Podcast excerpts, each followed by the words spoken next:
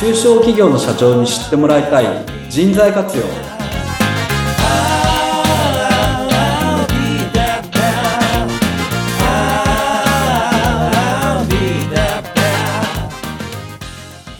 皆さんこんにちは。リフォーチュンの渋谷です。はい、皆さん、こんにちは。えーナビゲーターの言葉ゆきおです。中小企業の社長に知ってもらいたい人材活用。2回目。ということでね、渋谷さん、はいあのすっかり寒くなってきましたけれども、そうですよね、ええ。もう冬らしくなってきて。なって。はい。何か防寒対策とか、はい。対は策とかされてますか、い。もう着込んで着込んでですよ。ヒートテックを何枚か着てとか。ね、でも、風にやられないようにね、お互いに注意をね、はいそうですね。はい。したいなと思います。皆さんもお気をつけくださいね。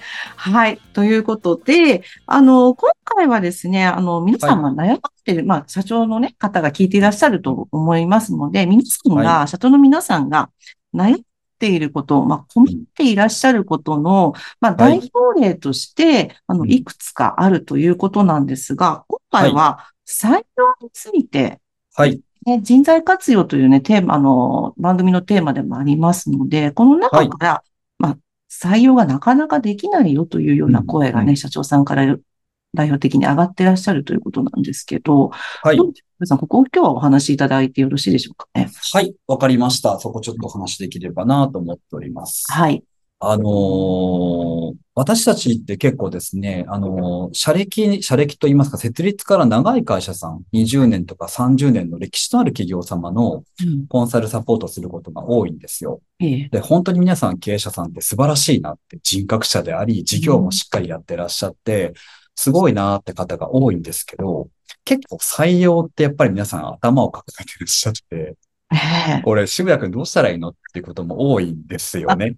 うん。そうなんですよ。うんで、やっぱりあのコロナを明けて、たちょっとタイトルの説明文にもあったんですけど、今ってやっぱりコロナ前と同じくらい採用が難しくなりかけている。なんならコロナ明けで、えっと、より難しくなったかもしれないなって思ってるんですけど、ええ、ええ、ええ。はいそこは、はい。そうなんです。あの、ええ有効求人倍率って皆さんご存知、お聞きされたこともあるかなと思うんですけれどもえ、え。あの、一社さんがどれくらいの人を採用できますかっていうような簡単な指標で、簡単に言うとそういう指標なんですが、これがコロナ前って一番すごくピークになってきていて、採用しづらかった。で、今コロナ明けてそれに近づいてきてるんですね。で、さらに、えっと、もう一個言うと、すごいあの、なんでしょう。採用の仕方が難しくなってきた。コロナって採用の仕方を難しくしてしまったものって私は思っていて、それは例えばはい、例えば、はい、ありがとうございます。オンライン面接をしたりとあか、ええ。はい。あと、インターンシップとかも以前に比べてすごい増えましたよね。新卒採用とか。増えますよねっていうくらい、そうなんですうん。複雑化してしまったので、うんそれをちょっとわからないから採用がなかなかできないって企業様も増えてるのかなと思っていて、はい。なので、新しい手法とか、新しいやり方とか、うん新しい考え方を取り入れなきゃいけないっていうのが、今採用が難しくなってしまっている要因なのかなっていうふうに考えてます。新しいやり方でないと、はい。複雑さを回避できなくなってきているということなんです。そうそうなんですよ。ちょっともうなんかめんどくさいなっていうことも含めて 結構やっていかなきゃいけないっていうふうになってるのかなって感じてます。うん。うんじゃあね、渋さん、あの、ね、はいその採用ができない、ま、まあ、原因というか、が、はい。そうですけど、もう少し詳しくお話しはい。わか？かりました。はい。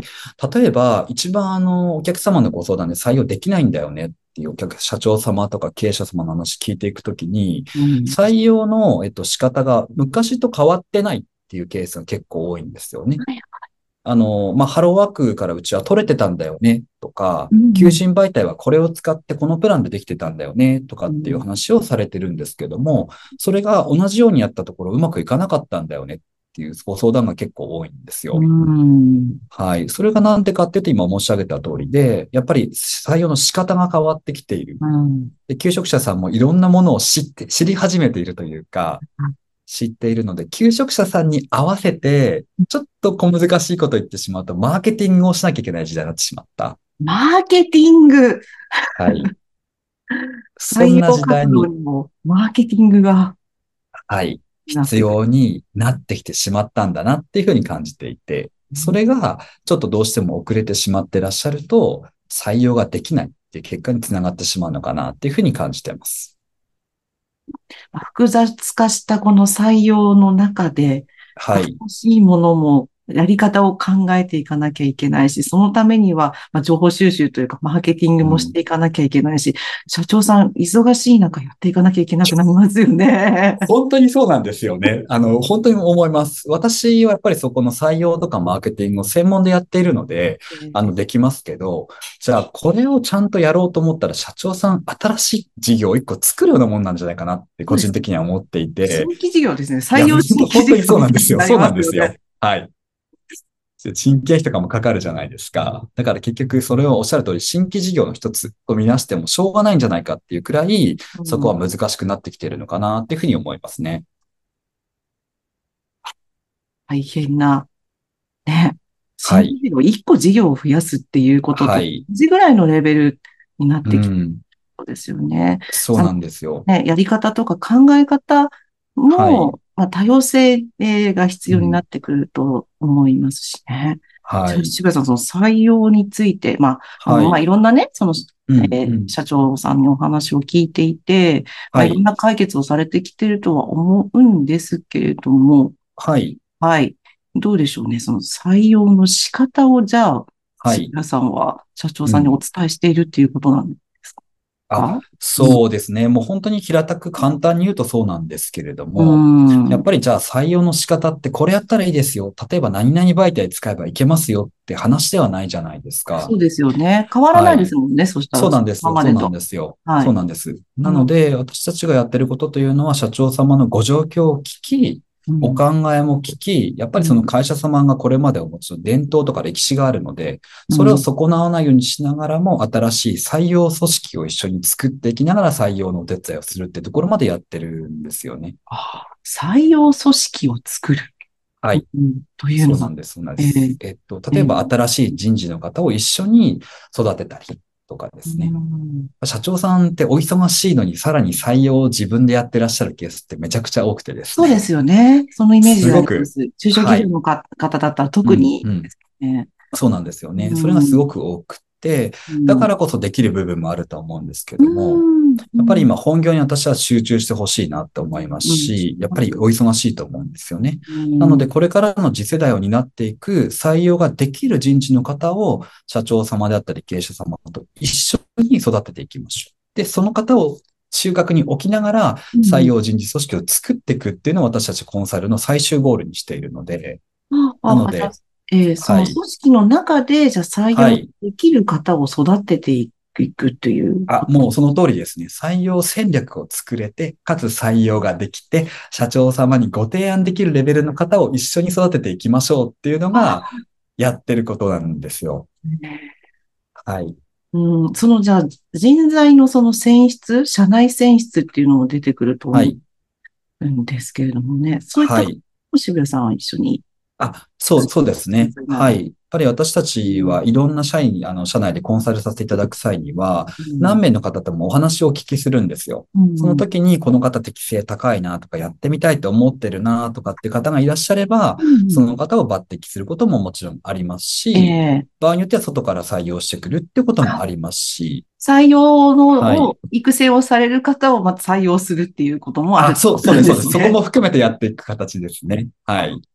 できればね、社内の中でね、そういったはい方が育っていくと、うん。ね、ね、人件費の問題もあると思うので、はい。いい、理想な状態ではありますけれどもね。そう、そうですね。はい。うんケースバイケースバイではあるんですけども、うんやっぱりそこは社内にいらっしゃって長くから、古くからいらっしゃる方とか、うんあとはあの、よくあるのが経営者様の2代目の方とかね、あの、うんもう、はい、抜擢させていただくこともあったりするんです。うん。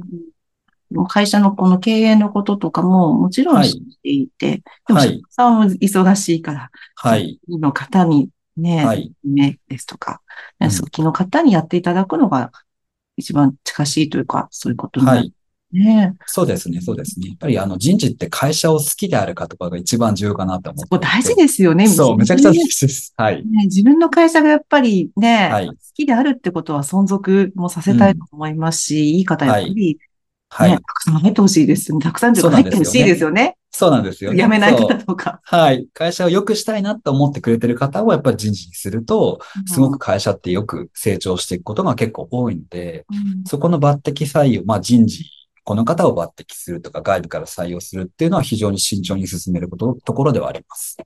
どんな方が選ばれるんだろうなんかやる気、やる気とかやってみたいという気持ちっていうのはもちろん大事ですよそうですね。やる気と、あとはやっぱり人を見る作業なので、あの、なんか、平たく言うと人に関心があるとか、コミュニケーションスキルが高い方っていうのを、そこに、抜擢するっていうのは大事でして、うんうんは。い。あとやっぱりよくあの、結構採用にお強い企業様ですと、人事にはもうトップセールスをいたりするんですよね。トップセールスとかもう超優秀な方をそこに配置するっていうのは、うんそういう企業様もやってらっしゃったりしますね。うんうんまあ、人材、えーはい。で人材の財って財産の財とも書けますからね。。そうですすね。採用って本当に重要で、ね、はい。本当に大事かと思います。そうですね。ははいい。もうちょっ採用と、はい。うん。うんうんどうぞどうぞ、はいはい。あ、うんすいません。ちょっと時間もあれだなと思ったので、ええその人人事組織とか採用組織の作り方に関しては、うんあの、次回また。詳しくちょっとお話、ええ熱くお話できればなとそう思いました。ですね。